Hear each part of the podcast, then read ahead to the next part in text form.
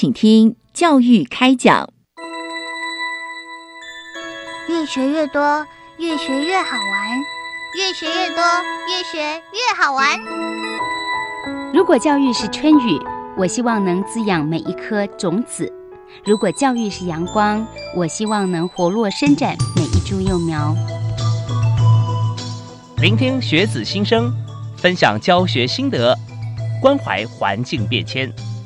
扩大教育资源的平台，欢迎收听李大华主持的《教育开讲》。教育从倾听开始，一定划得来。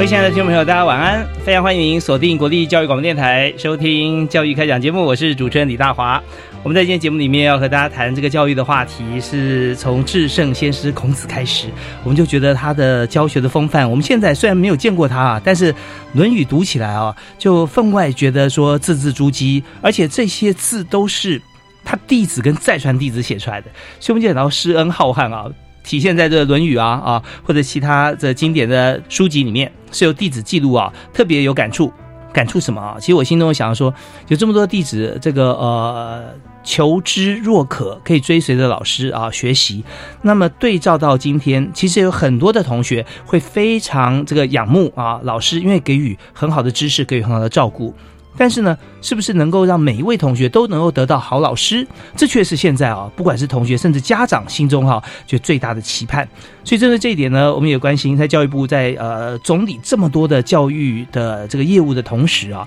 说是业务或事业啊，其实都可以。那么要把它做好。它不容易地方很多，但是怎么样做啊？我们常会收到很多的批评指教，但是解释问题以后，谁能解决问题最重要。所以老师怎么样能够成为每一位学生心目中的名师？那今天我们就要邀请到教育部的专家，要跟大家来探讨一下，我们用什么样的做法哈，可以让每位孩子都有好老师。所以今天我们特别邀请到教育部师资培育及艺术教育司的专责的专员陈培林陈专员，在我们现场和大家来谈这个话题。嗨，你好。呃，主持人好，以及各位听众好，很高兴呢有这个机会来到电台跟大家谈论到有关呃我们对于整体的所谓的你想当一个老师，在你的职前教育阶段，你应该接受什么样的课程跟规划及训练。所以说，在这个部分呢，我们其实因应了我们的师培法在去年一百零六年六月十四号修正公布。之后，我们依照师培法的规定来定定所谓的教师专业素养指引及师资职前教育专业课程。嗯，那这个所强调的是，呃，除了强调专业的师资培育之外，我们也更强调大学的弹性自主，在这一次的课程里面去展现出来。那我们会应应着十二年国教课纲以及。幼儿大纲的部分来紧密结合，希望能够让所有的师资培育师大学，它能够展现它的课程的培育特色，以及培育出未来。我们台湾所需要的老师，OK，好，那当然我们看到现在哦，师资培育方面有这么多老师，我们呢在中华文化里面这么多年哈，几千年，大家都希望我的老师是孔子，对不对？但是孔子好像似乎就一位嘛啊，那有很多其他的名师，我们也被传颂，可是，在今天不一样了，我们用不同的这个载具或者说途径，我们有很多老师都可以接受到怎么样当一位好老师的一些方法啊，那这些方法过去有，但是。比较比较属于有些好像修行靠个人，或者说他有没有对这方面特别有这个琢磨哈，有有有这个时间或者有兴趣钻研啊，其他就是自己一定要学得很好。啊，有指标性，哎，我可以，那我可以教人。可是现在不太一样啊，除了自己好以外，你可以教人教会教得好这件事情啊，我们却必须要为所有的孩子，现在少子女化，一个都不能少，为每个孩子在把关。所以刚才呢，呃，在陈专员所提的这个部分啊，我们有这么多的一些想法构想，而且做法哈做出来，就是要让今天所有在收音机前的听众朋友了解说，现在教育部的做法哈到底在怎么做。所以首先第一第一个部分想先请专员跟大家来谈哈。我们现在钉钉教师专业素养跟师资课程基准的背景，因为我们今天谈的就是课程基准的规划。那这个课程基准呢，是属于教师专业素养里面的师培的部分啊。是。那老师在教同学之前，在毕业之前，他先要有这个基本的素养，而这个素养呢，就透过我们的课程基准来做。所以，我们这个背景的部分，先跟大家介绍一下。嗯，就是在刚刚所提到的，在我们去年在师培法修正的时候有提到，就是教育部要订定这一个教师专业素养指引及师资职前教育基课程基准。那就是提到说要强调课程的松绑之外，其实还有它最重要的整个教师的品质的规划。那我们从整个教师素养，一个身为一个老师，你该拥有的一个呃学科知识也好，你今天教哪一个？科目你要这个学科知识，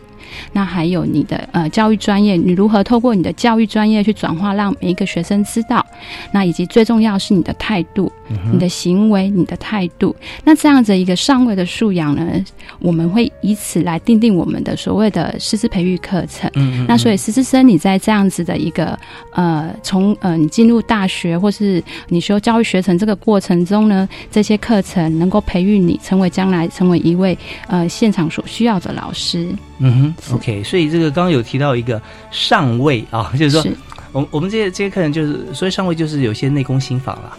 对不对？我们在教课的时候，我可以把英文教的很好，我也可以把国文教的很好，化学、物理都一把照。但是呢，我们的想法就是说，我把他教的很好，是我把他教会，然后让他有兴趣，还是他什么地方觉得有一点点呃不太理解的时候，我用什么样的方式，或者有什么样的角度可以切入他的内心，然后再让用其他专业方法把他教会。啊，那这些就是我们刚刚讲的上位的一些一些做法课程哈。那这个部分哈，我们呃要怎么样来进行啊？还有就是我们的这个呃启动研究是在一百零五年十二月嘛，是对不对啊？那现在呢呃一百零七年，那在今年哈的一些部分啊，还有我们后续的一些这个铺陈，所以跟大家介绍一下。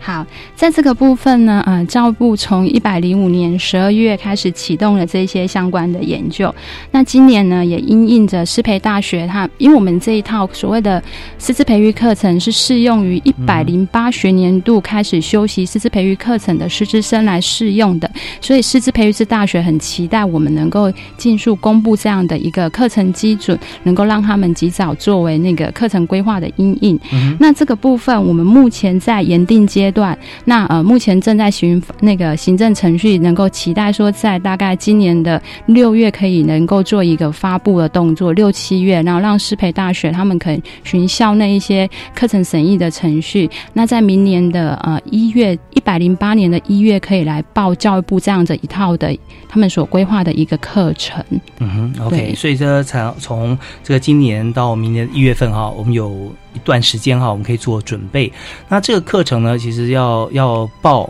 要报部嘛哈。是报之前呢，应该也会有依循一些像是我们的一些规则好规格，或者说有专业的一些能够有的咨询的这些管道，对不对？你知道说我们这样规划到底方向正不正确？中间还有一些时间哈，可以来做一些修调啊哈。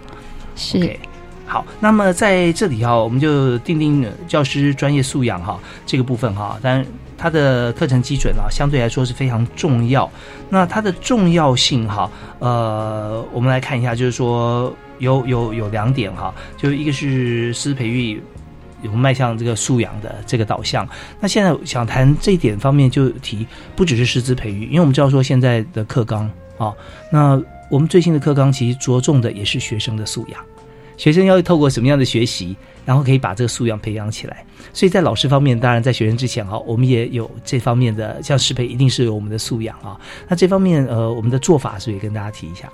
有关素养的部分，在我们呃老师的素养，我们期待除了刚刚所提到的基本的知识，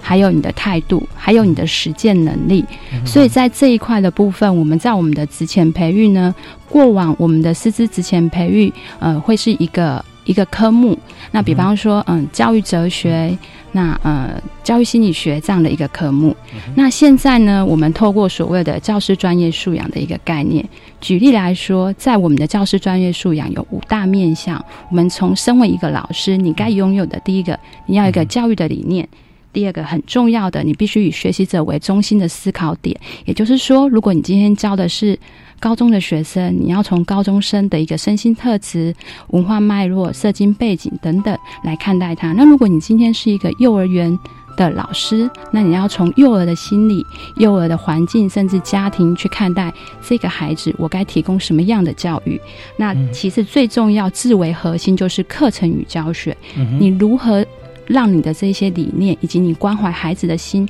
能够落实在你的教学，所以我们必须告诉师资生你如何去教教学，你必须拥有课程的知识。是，就如同刚所知呃主持人所提到的，十二年国教课纲里面所强调的，我们的学生应该具有素养，所以我们的老师必须懂得何谓十二年国教课纲的素养，以及如何去体现这样的素养教学。嗯嗯。那再为其次的是整个环境的营造，包含教师环境的营造氛围。适合学习的氛围以及与亲师沟通等等，学生辅导，这也是一个非常重要的一个面向，还有助于提升的效，呃，学生的学习成效。那还有评量的部分，以及最后在教师伦理，我身为一个老师，有哪一些是属于我身为一个老师该有的呃思考，该有的一个实践，我身为一个教师专业者的一个。伦理规范等等，这是我们教师素养的五大面向。那我们透过这样的一个五大面向，强调一种素养能力的培养。那你落实在师资培育课程的时候，它有可能就不再是一个单科的教学，所以我们就会鼓励我们的师资培育的大学，如果你有一个课程能够有可能是跨两个素养去培育它。举例来说，我今天可能我要教学生教育理念，那我透过过去的教育哲学、教育理论课程，那我今天可能辅辅以课程与教学的一些呃课程政策。或是说我辅以他的实践课程，就是说我今天可能出去外面，可能我今天是到学校去教学、教学实习，或者说我们所推的史怀哲教育到偏乡关怀弱势等等的机会。那我让我一个师资生能够有在职前培育的阶段，其实你历练从具有一个理念，然后你有实物实践的机会，那培养你成为一个将来具有素养的老师，这是这一次我们的整体课程规划的一个重点。是我刚刚提到的有五大素养哈，是。那我现在有有我们有这个五大范畴，那五大范畴跟五大素养之间是不是直接对应的？是。这这五大分就是就是五大素养嘛？是是是。那我再跟听众朋友来说明一下，就是五大素养啊，就包含了教育理念啊，刚刚特别专业有提到，还有学习者就是谁，我们的对象他他需要他要教他什么，他他要会什么？再就是课程教学跟评量，因为教。跟学之间总会有个客观的标准，你教的人家学会没有？你教的是不是他想要的，或他是不是应该需要的？他虽然不想要，他必须要，你还是得教啊，要教会他。那怎么样？他不想要又需要，你又可以教会，那一定是他很愿意学。所以教学的刚刚提到的氛围啊，也就是说，在这个正向环境跟辅导啊这一部分哈，其实是很重要的。另外就专业伦理，它。一个理念，它要落实的话，它有好多细项。所以这次呢，我们就看到了有五大范畴啊，五大教师专业素养，它有十七项的专业素养指标啊，怎么样落实？虽然是尚未我们要要落地啊，也要看到说怎么做。举个例子来讲，小学同学，我们说好，你健康骨骼发育很重要，我们喝牛奶，有三十公斤的。它标准公斤有四十毫，有三十公斤，有四十公斤，有八十公斤，八十太多了，在五十毫啊，五十公斤，里面小学生来讲，那你给予他的牛奶可能就不太一样啊，三十公斤可能要全脂的啊，那四十公斤正常的，你可以选择低脂啊，那那五十公斤以上的可能就要脱脂。啊，像这样的话，就是当你我们知识传承的时候，也是一样，就要看因材施教，也就是如此了啊。所以古人真的是非常英明啊，四个字就已经讲完很多很多内容在里面。那么今天特别邀请到在呃教育部师资培育及艺术教育司的啊专员陈培林陈专员啊，特别针对他现在所主掌的课程基准规划这一部分跟大家在做交流。我们听段音乐休息一下，回来我们继续来请教啊。这部分真的要要谈的细的话是非常有意思，有很多的个案也可以提。那么有。很多老师的需求，我们也要看到。啊，我们休息一下，马上回来。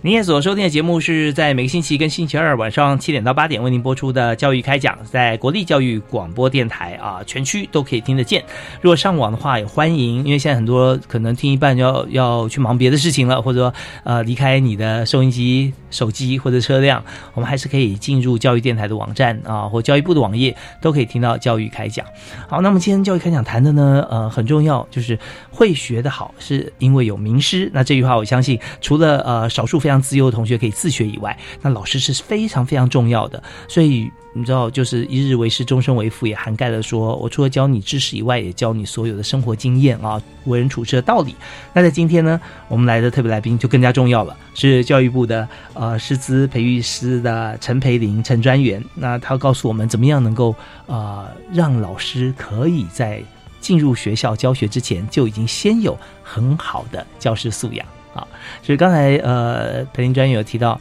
我们现在在学校里面的做法哈，我们有五大素养，还有落实到十七项的专业指标哈。那这十七项指标大概是哪些？我们是不是也可以从这个指标方面哈，可以去了解说，我们这五大素养对应到直接学生面对的老师，他有哪些的表现？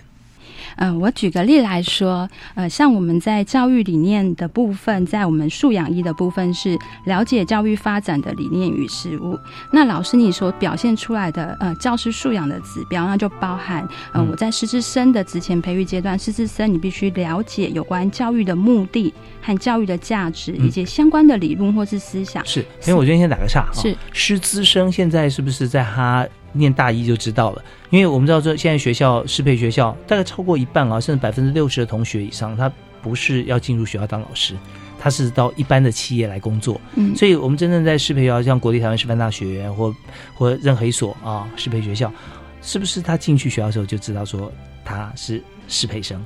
嗯，这个部分呢，就是要看你当初所填报的部分。嗯，如果你是师资培育学系的话，当初你招生或是学校这边就已经告诉你，你将来你就是修完相关课程，你就会变成师资生，这是一个管道。那另外一个管道的部分是属于就是所谓我刚刚所称的师培法里面所称的师资培育师大学，那它可能设有师资培育学程。那在这个师资培育学程的部分呢，它可能不见得是大一的时候就会知道它是。嗯，就是师资生的部分，那他可能透过他的兴趣探索，比方说他经过了大学之后，他可能一年下来，他想想看，他要不要当老师。那如果他想当老师，他可能就参加校内有关教育学程的甄选，所以有可能你是大一学生、大二学生，那甚至有可能你也会是研究生，这个部分都会有这个可能性。所以他选了教育学生之后，他就一路上就是要考试，对不对啊？要通过的一些一些检核嘛，对，然后适合当老师。对，是不是？对，未来的新的师资培育法，就是我刚刚所提到的，一百零六年修正的师资培育法这个部分，将来我们老师就是，嗯，你要升，你师资生进来休息完之前培育课程之后，你要先参加检定考试，然后再参加教育实习。那同样的，在之后你到那个啊，县市政府去。应试的时候去参加教师甄试，你才会成为一个正式的嗯老师。是，那每所学校是不是有固定的名额呢？啊，在学校培育，就是师培体系在培育学生的时候，不知道说他这个名额是是从哪一端开始来这个建立啊？啊，在呃培育名额的部分，部里头这边会依照就是包含。退休人数也好，或是出生率等等，然后还有现场就是学生数、班级数等等，整体来做一个师资数量的一个培育规划的评估。那看我们现在师资培育大学以及就是市场的趋势的部分，去培育。和给学校这样的师资培育名额。哦，OK，所以在这个每一年啊，我们再来看大同小异，但是差不多就会做一些微调，是。啊，OK，那呃，如果说已经是往师培的道路发展的话，就提到刚才我们讲的，对不对啊？那进入这个呃，要准备要去当初任老师之前，我们就要上这个课程啊，教育。呃，这个教师素养的课程，对，那我们刚刚讲说十七项指标嘛，啊，是，那这十七项指标刚刚有提，我们继续来谈。是好，那像刚刚所提到的，我们很关键的，身为一个老师，你该拥有的教育理念，或是你去建构你的教育理念的部分。嗯所以我们在怎么样去培养老师你拥有这样的素养的时候，我们所参考的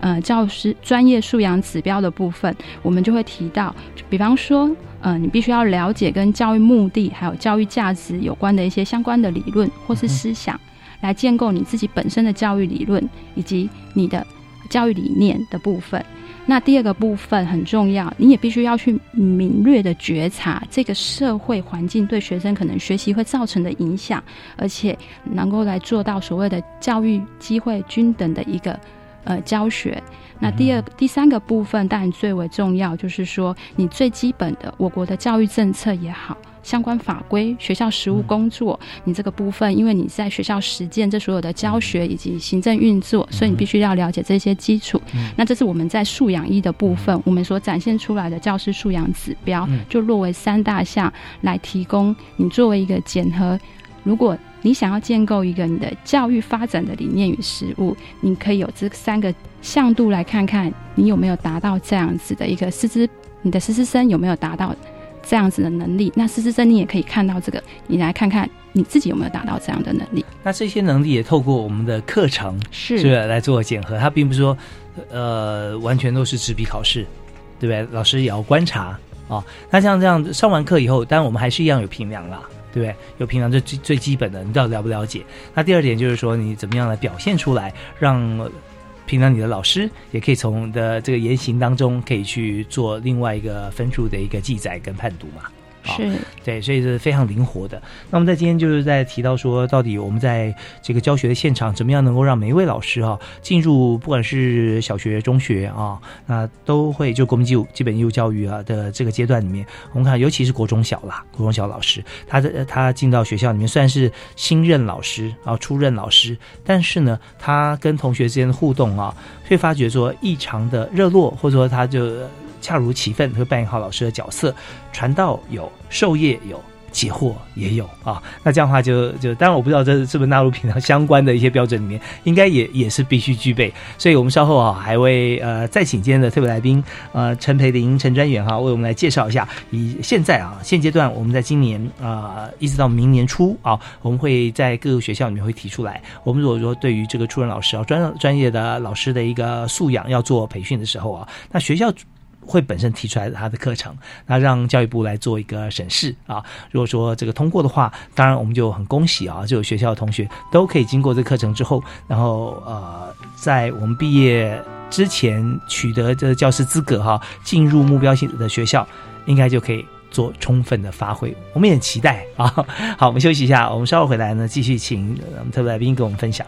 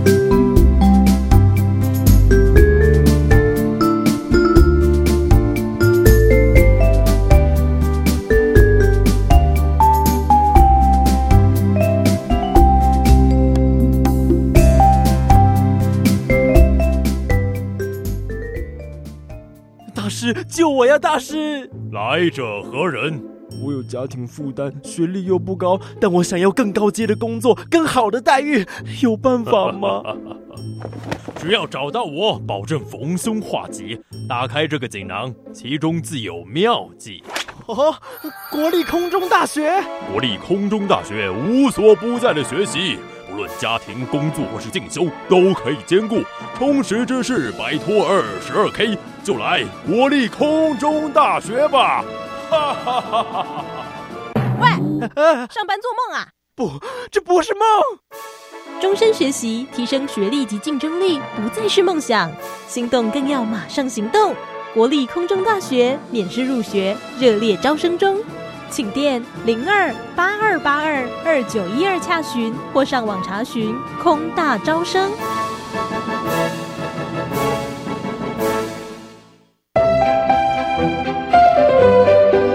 公 ơi, ăn cơm no rồi, ăn trái cây con nhé. 刚吃饱饭，来吃水果。感恩呀，谢谢妈妈。这个暑假我想要跟你回河内去，是不是想念外婆的厨艺呀？也是啦。其实我也想去河内的新创公司去实习。实习？老师说，教育部国民级学前教育署每年都补助就读技职高中或相关群科的新住民子女，回到妈妈或爸爸的母国进行国际职场体验活动哦。哇哦，有这么棒的机会，可以磨练职场实务技能，还可以训练海外生活适应能力。可是要去哪里申请呢？要透过学校推荐报名。教育部国教署每年补助新住民子女回到父亲或母亲的母国进行国际职场体验活动，详情请洽教育部国教署新住民子女国际职场体验活动。这个暑假我要去学习喽！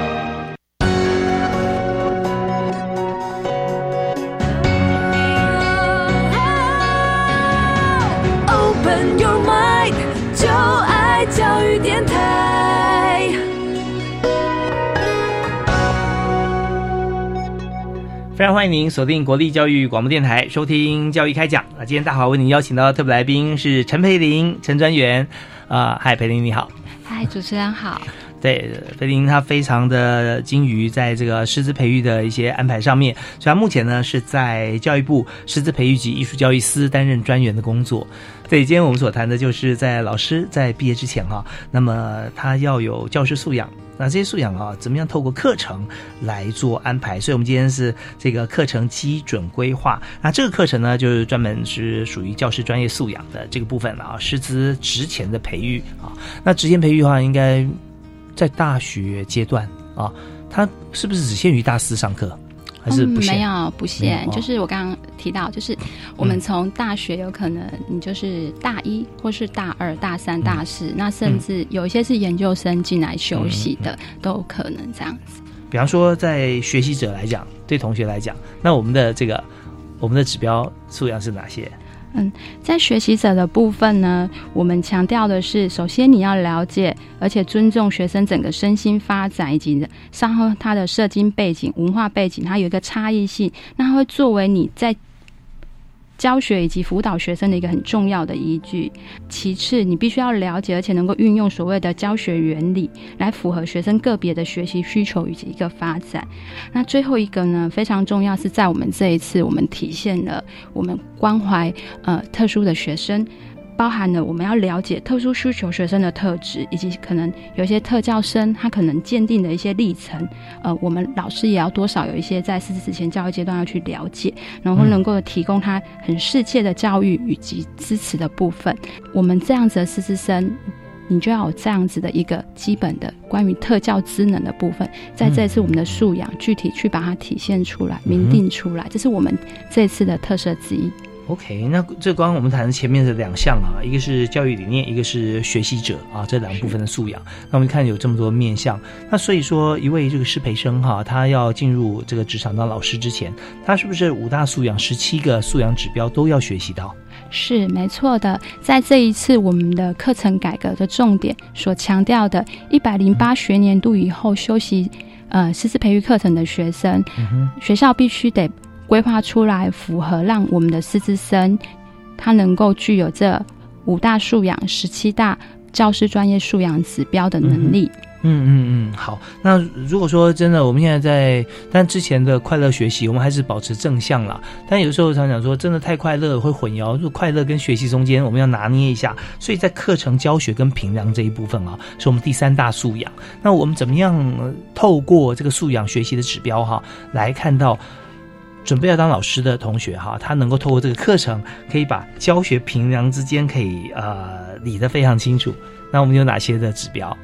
这个部分呢，素养三就是主持人所提到的，是我们非常关键、很核心的课程教学与多元评量。那我们总共在这一个素养底下有六个素养指标。嗯哼，那我们从第一个指标最重要的就是，他首先要了解我们整个呃。高级中等以下学校及幼儿园的课程纲要或是大纲，那还有相关的课程理论跟教学原理，嗯，然后他能够规划所谓素养导向的教学课程教学与评量。那同时在三之二下来，我们会希望他除了了解这些课程纲要、大纲、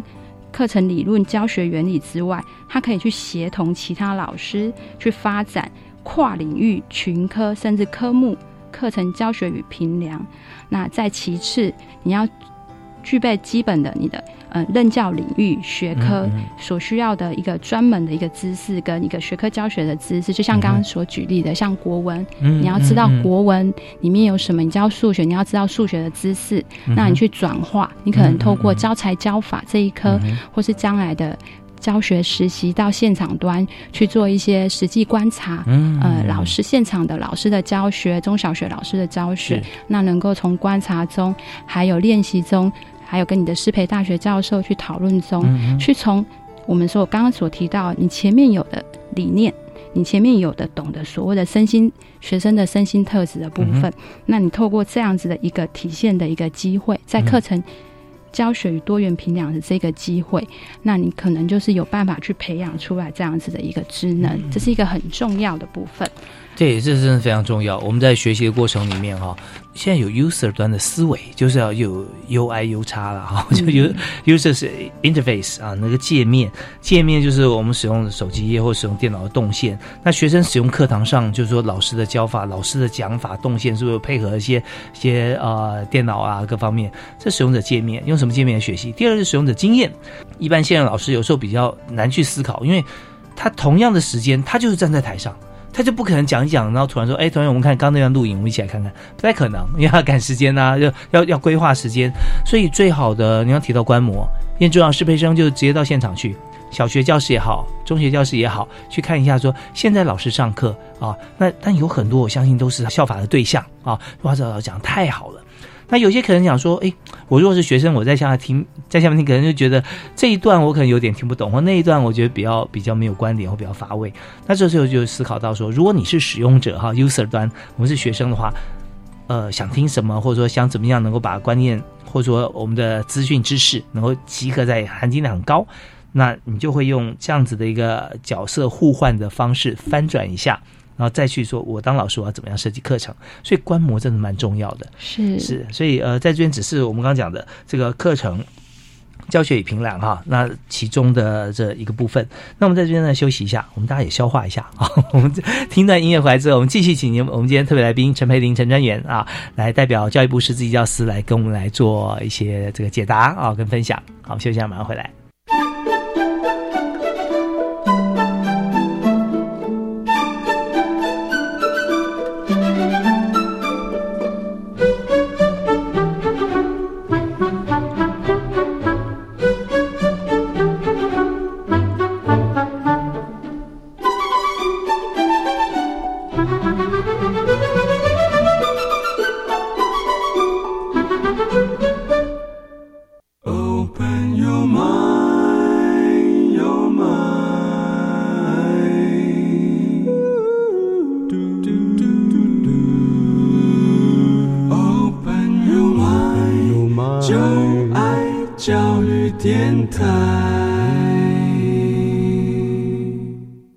现在我们节目现场，我们邀请的是陈培林，教育部的陈专员。那他现在所这个服务的司是师资培育及艺术教育司啊。那师培是非常重要的。那在师培的这个管道上，其实，在以前到现在哈，一路都有，大家就重视老师的师资培育。所以我们从过去的这个师范学院呢，啊，师专，还有一直有的国立台湾师范大学，都培育出无数的名师哈，好的老师在我们的教学现场。不过现在我们要求好还要更好，那这些是其实对孩子是真的很有帮助啊。我们不能说老师到职场上在慢慢的历练，怎么样去当一位好老师。所以，我们在这个适培的管道当中啊，以前做的很好，我们在上面更加的精进。所以今天陈培林专员就特别跟我们分享，从明年开始啊，我们就有一项这样子的课程啊，专属的啊教师专业素养的课程啊啊来落实。所以我们现在在谈五大素养啊，再跟大家来这个呃复习一下啊。五大素养，第一个就是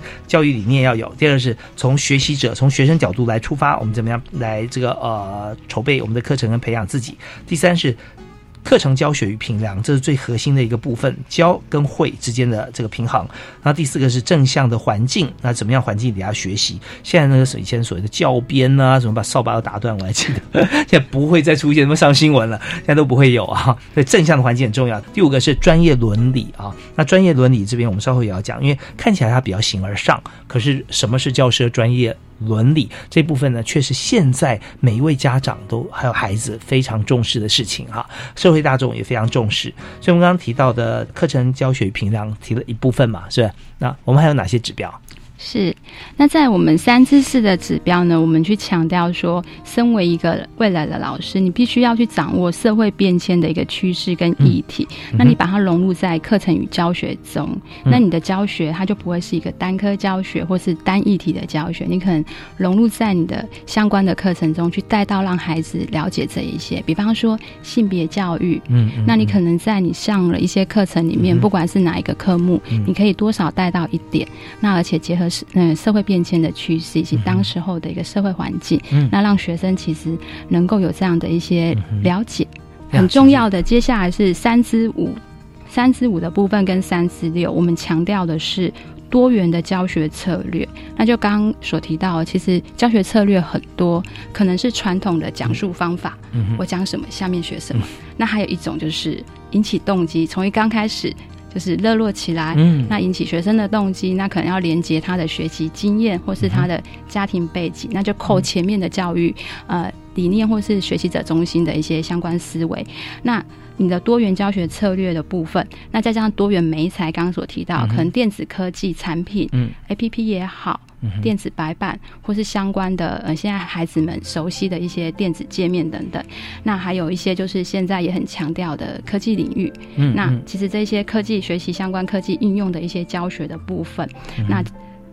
融合在你的教学里面，能够让促进学生有效的学习。那最后一个就是评量。那我们所强调评量是多元的评量，OK，不是单一的纸本考试。对，是我们的评量方式，它很多，它包含着所谓学习的诊断，那它可能是一个结果式的评量，那可能历程过程中的评量，包含我们可能这样的一个对谈中，那我可能知道你的先辈知识，就是哎，你在这个议题上面，学生你了解什么，然后可能透过。沟通对谈，或是哎举手啊问问题啊，那可能这个时候你大概可以知道，你这个孩子们他大概拥有什么样的概念。那我从这里再进来教学。嗯，那另外一个是我可能呃施予了一段教学之后，我要去看看学生他目前的学习的结果有没有达到我预期的教学目标。嗯，对。那它可能就是历程性的，那到最后可能我们常见的段考啦、月考这样子一个学习诊断的评量，所以我们会培养师资生，你必须用这样子，就是你对于评量的概念，它不单单只是去评量学生的一个学习成果，其实它在回馈你的教学，回馈给你知道你该施予孩子什么样的教学，它是一个循环性的一个方式，所以你的评量方式呢，就不再局限于所谓的。传统的纸笔测验，你可能会有实作评量啦，嗯交给呃学生学习单也好，或是实作一个样品出来等等，那看看这个孩子他有没有达到我们当初所设定的教学目标。嗯嗯，是，所以这边有很多种方式哈。那在这过程里，有很多老师运用过。呃，我举几个例子哈，让大家一起来分享。好比说这个呃，在上课的时候，那也许前一天老师说，哦好，明天大家请穿球鞋。为什么？因为我们明天在没有没有体育课啊。可是我明天呃在课。课堂上我会问你四个问题，那我们要换位置啊，那好，说第一个问题，好，问，好比说这个简单一点啊，你们觉得现在的假设哈，你们营养午餐在学校吃，你们觉得好吃？那举手啊，不好吃，很举手啊。那现在大家不愿意举手，没关系，我们就开始大半风，好吃的做一边，不好吃的做一边啊。然后再开始大家来提问。好，你觉得好吃，为什么好吃？你觉得不好吃，为什么不好吃？好，那讲完之后，让同学也表述，然后他有动作有行为，就开始热络讨论啊，给他一件事情去做。好，那第二个问题啊，可以用这种方式来做互动了啊。那还有呢，其实我们在这个呃教育现场啊，我们也有一些就是可以让这个孩子会觉得说，呃，我们在在老师教的时候啊，他会给一些一些题目。那这个题目，同学去思考的时候，往往要他提他有什么好，你就会说他很好。但是你要他提什么不好，那这个反而是困难的。所以，就比方说，曾经在节目里面有来宾跟我们来呃这个分享啊，实际上呢是在另外一个节目里头。那他老师就说好，那你就说阅读啊，我们就一本书发下去。他就想说，如果他的题目是讲这本书好不好看，他说哦很好看，哪里好看哦就翻目录哦。他要讲说从小从困苦的环境中，然后他是奋发向上，很好看啊怎么样就写。结果呢，这个老师就反过来问，好就觉得每次他虽然讲很好看，他问他细部内容好像都不是很了解，所以就说好，请你举出这本书十大不好看的理由啊。他就开始去看，明书是不错啊，哎，我觉得这边好像讲的不是很合我的意思，那边怎么说？所以就为了要找这个十大不好看哈，他要必须要去真的去把它翻片了来找出来啊。那如果真的没有找到九大八大，其实也不错啊。那这样子呃，但不是为反对而反对，我这只是举一个例子，我们可以用另外一种你必须要去深入了解它才能挑出毛病的，像这样子的方式啊，可以让这个同学啊可以更加聚精会神，然后来参与讨论。那这也是不错的例子，所以在这边就回应一下刚才啊，这个陈专有提到，我们现在其实，在专业评量方面已经有很多的设计。那这是几个在节目里面大家反馈出来的小方法。好，好，那我们在今天节目，我们特别是针对啊教师专业素养方面，我们制定了这个课程哈。那这个课程就是师资培育课程的基准。那所谓的基准，我们就有十七项的专业的这个素养指标哈，来看怎么样来发展出来。所以刚才指的是教学评量这一块。那再次就呃也帮这个呃。今天的来宾还有教育部还有老师啊，跟大家来说明，我们在平常绝对不只是纸本纸笔测验而已。像我再分享一个小小的例子，在企业里面，其实比学校还要更重视这一方面，就是比方说，那现在公司在发展，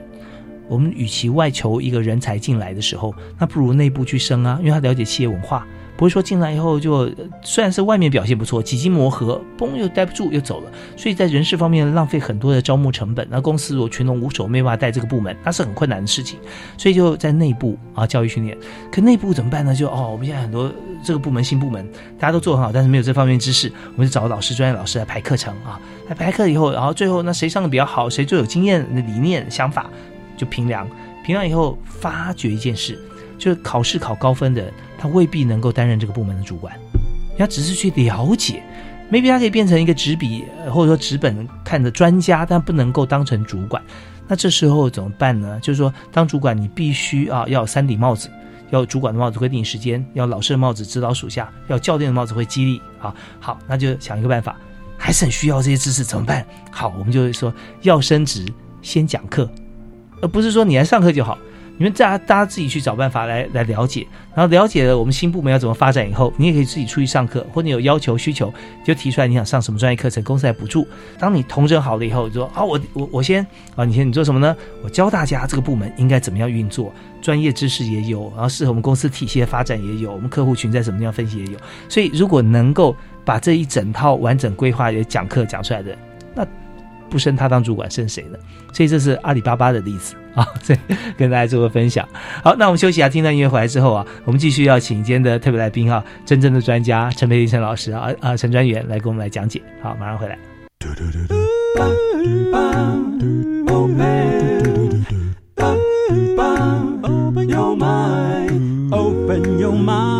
就爱教育电台。do do shooby doo bow. 今天的节目里面，我们谈的是老师啊，一般教大家呃传道授业解惑知识的老师。我们现在看到老师培育的时候，他要先学什么啊？那今天陈培林专员就代表教育部来跟我们谈，现在教育部正在规划啊，让所有的师培学校也在提案啊，就说怎么样来制定教师专业素养啊，有些课程。那这个课程是相当的重要，因为是基准嘛，学会之后才能够教书。所以我们在这里还有两项的核心的素养哈，我们要跟大家提怎么样。落实在指标上面，那分别是正向环境与辅导，还有专业伦理。在我们的建立正向学习环境并适性辅导的这个专业素养里面，我们定有两个专业素养的指标。嗯那首先第一个很重要，身为一个老师，一个师资生，你在之前培育过程，你应该懂得运用所谓的正向支持原理，嗯哼，要包含让学生感觉到今天来上课心里是安全的。环境是安全的，我是被鼓舞的，我是被激励的，对我可以勇于尝试错误，我可以勇于发言，即便是呃不一样的意见，对，所以我们在这里期待我们的师资生你应该具有能够运用正向支持原理，共创所谓的安全、友善及能对话的班级及学习环境，来养成学生他一个良好的品格，以及透过这样的一个有效学习的机制。嗯，那其次在我们的第二项很重要的是，除了这些正向知识原理的运用之外呢，我们能够运用所谓的辅导原理跟技巧，能够来协助学生来进行一些辅导，那促进协助他来做一个所谓的适性发展。对，这是在我们的素养室所强调的，建立正向学习环境及适性辅导。好，那这是属于第四个部分了哈。那第五个部分，在第五个部分呢，我们是认同并实践教师专业伦理。那在这个部分，我们定有三项的呃专业素养指标。那首先，我们强调的是你要去思辨，而且会去认同所谓的教师专业伦理，来维持学生的福祉。对他的福重要，就是身为嗯孩子，他在这教育过程中最重要的事情是什么？对，那在其次的部分，我们透过教育实践的方法，能够来关怀弱势的学生，来体认身为一个教师这样子一个专业角色，他所需要的是什么样的职能跟实践能力。那最后一个，我们强调要透过教育不断的实践及醒思的过程，那去发展沟通、团队合作、问题解决及持续成长的意愿及能力。OK，所以这这边我们看到，在最后哈，这个专业伦理这个部分哈，他所谈的这个专业，它面向非常大，可是这落实的时候，其实老师都会有一些方式或属于自己界定的一个范围啊。那这时候就可以把我们自己不管教的科目啊，像尤其国中小，其实是全方位的像这样子的课程啊，会透过教师的专业伦理，像这个素养哈，他在课程里面其实就就就可以达到。当然，在这边，然后我们讲到第三个很重要，就是说呃。课程教学与评量很重要，对于同学，但是对于教师专业伦理的课程，他的课程的评量也是很重要。所以刚才呃，陈培林专员特别提到说，我们在评量老师。他最后有没有得到这个专业伦理的这个部分的素养哈？我们也是相对来说，我们会有一个机制哈，那大家可以考评出来，在老师心中的他的一些想法跟规划啊。好，那这是是属于我们十七项指标。但我们今天节目时间呃只剩下最后短短的，可能就哇就三分钟的时间哈。可是我们有很重要的一个话题，就是教师专业素养跟师资这个职前培育课程啊，基准它的一些特色，所以我们。落实这十七大指标的时候，哈，那我们有哪些特色？什么？很快的跟大家提一下。嗯，那我们所谓的师资培育之前课程基准呢，其实就是定定那个最基本，然后共同性的规范。那在这个里面会去看到，我们就是所谓的呃，我们有哪些课程类别？就刚呃有提到的，包含教育专业的课程、专门课程、普通课程。那这些学分数该是如何，以及学校你如何去开设，以及就是说，呃，在这样子一个职前培育课程里面，你要上哪一些内容叫做课程核心内容？这是我们整体在师资职前教育课程基础里面的内涵。那我们的特色，这次的课程基准最大的特色大概可以分列为九大项。好，首先我们必须要兼顾到师资培育的专业自主的一个品质。我们透过勾勒教师专业整个发展历程的一个呃应用及检核机制，我们强调要去落实整个。教师培育的专业化机制，那我们也透过呃刚刚所提到的素养是最为核心的，去设立整体这样子一个师资培育课程，而不局限于哪一个科目。师培大学你可以打破你的既有的科目名称去做一个相关的规划，这样子。嗯那我们透过课程核心内容呢，去引引导，就是说，呃，我们师资生，你担任一个老师，你最基本应该学的什么样的课程内容？那这个东西呢，就会。让师培大学你作为一个参考，你在课程规划的用途，那你学校可以结合你的特色跟你现有的大学师资，你去调整。那你可以跨类培育、跨指标，甚至就是可以提高这个学分数的部分去培养，就是一个你们觉得又符合你们学校特色，又符合呃国家期待的教师素养的一个师资生。对，那最后一个部分，我们还去结合到我们的师资培育中心的深色啦，或是将来培育系所，还有教师资格考试、师资培育评鉴，来整体来确保这样子一个课程在实施上面的一个品质的规范。那第二个部分就是我们的特色之二，就是刚刚一直所强调的，以学习者为中心理念是整个连贯统整，在这一次不管是在教师素养、教师专业素养的设计，或是我们课程整个设计的部分，我们强调以学习者为中心，嗯也就是我们。高级中等以下学校及幼儿园的学生是我们的整个核心思考的部分。嗯那第三个特色在于我们整个教师素养指标，我们会去连接十二年国教课纲的部分。我们的老师在现行的课程政策底下，他必须了解现在课纲的重点，那他也能够将来。在教学的时候能够去体现。那第四个特色是，嗯、我们总共有四个师资类课，就是呃中等学校师资类科，就是你担任国中或是高中老师、嗯高职老师。那第二个部分是国民小学的师资类科，第三个部分是幼儿园的师资类科，那第四个部分是特殊教育学校班的师资类科。那这一次的课程机组，我们统一就是规定界定这样的四个师资类科，你所有的教育的专业课程。专门课程、普通课程，你的内涵、学分数、课程核心那种一次全部规定一次呈现。那第五个部分是我们这次最强调的，就是我们强调师资生你要有实做实践的能力，所以我们首度在这一次的课程改革里面去规范教育实践课程，就是你到现场去看，在你师资生阶段现场去看、现场去体验的相关的课程时数，必须达教育专业课程时数总学分的三分之一。是对，那在第六个部分，我们强调课程规划的整体性，你必须整体去思考，你要培养一个福音教师素养的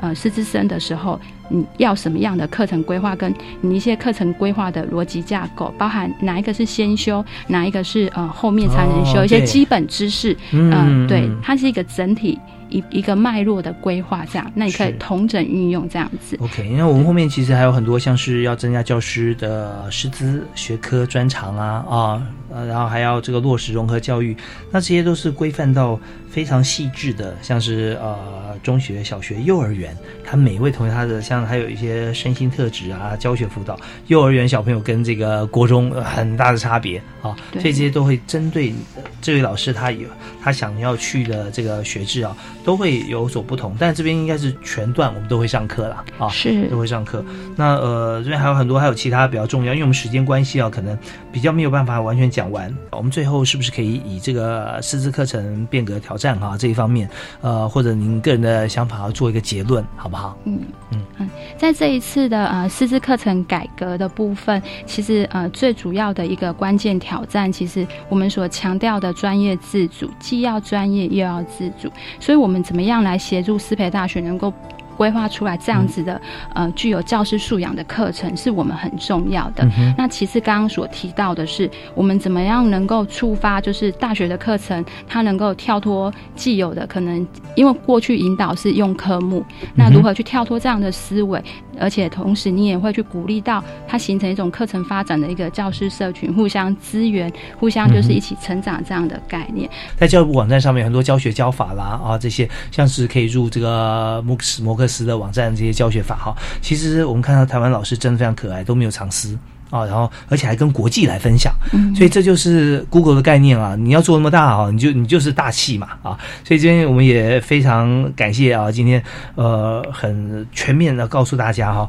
呃为我们分享啊师资培育的像专业素养啦，还有我们师培的指标课程啊这些部分的这个陈培林陈专员啊，百忙之中啊接受我们的访问，我们也欢迎下次啊可以再到我们节目里面来谈相关的部分，那这还有很多细节的部分，我们也可以跟大家来分享。是是是，谢谢谢谢谢主持人，谢谢各位听众，谢谢谢。谢大家收听，我是易大华教育开讲，我们下次再会。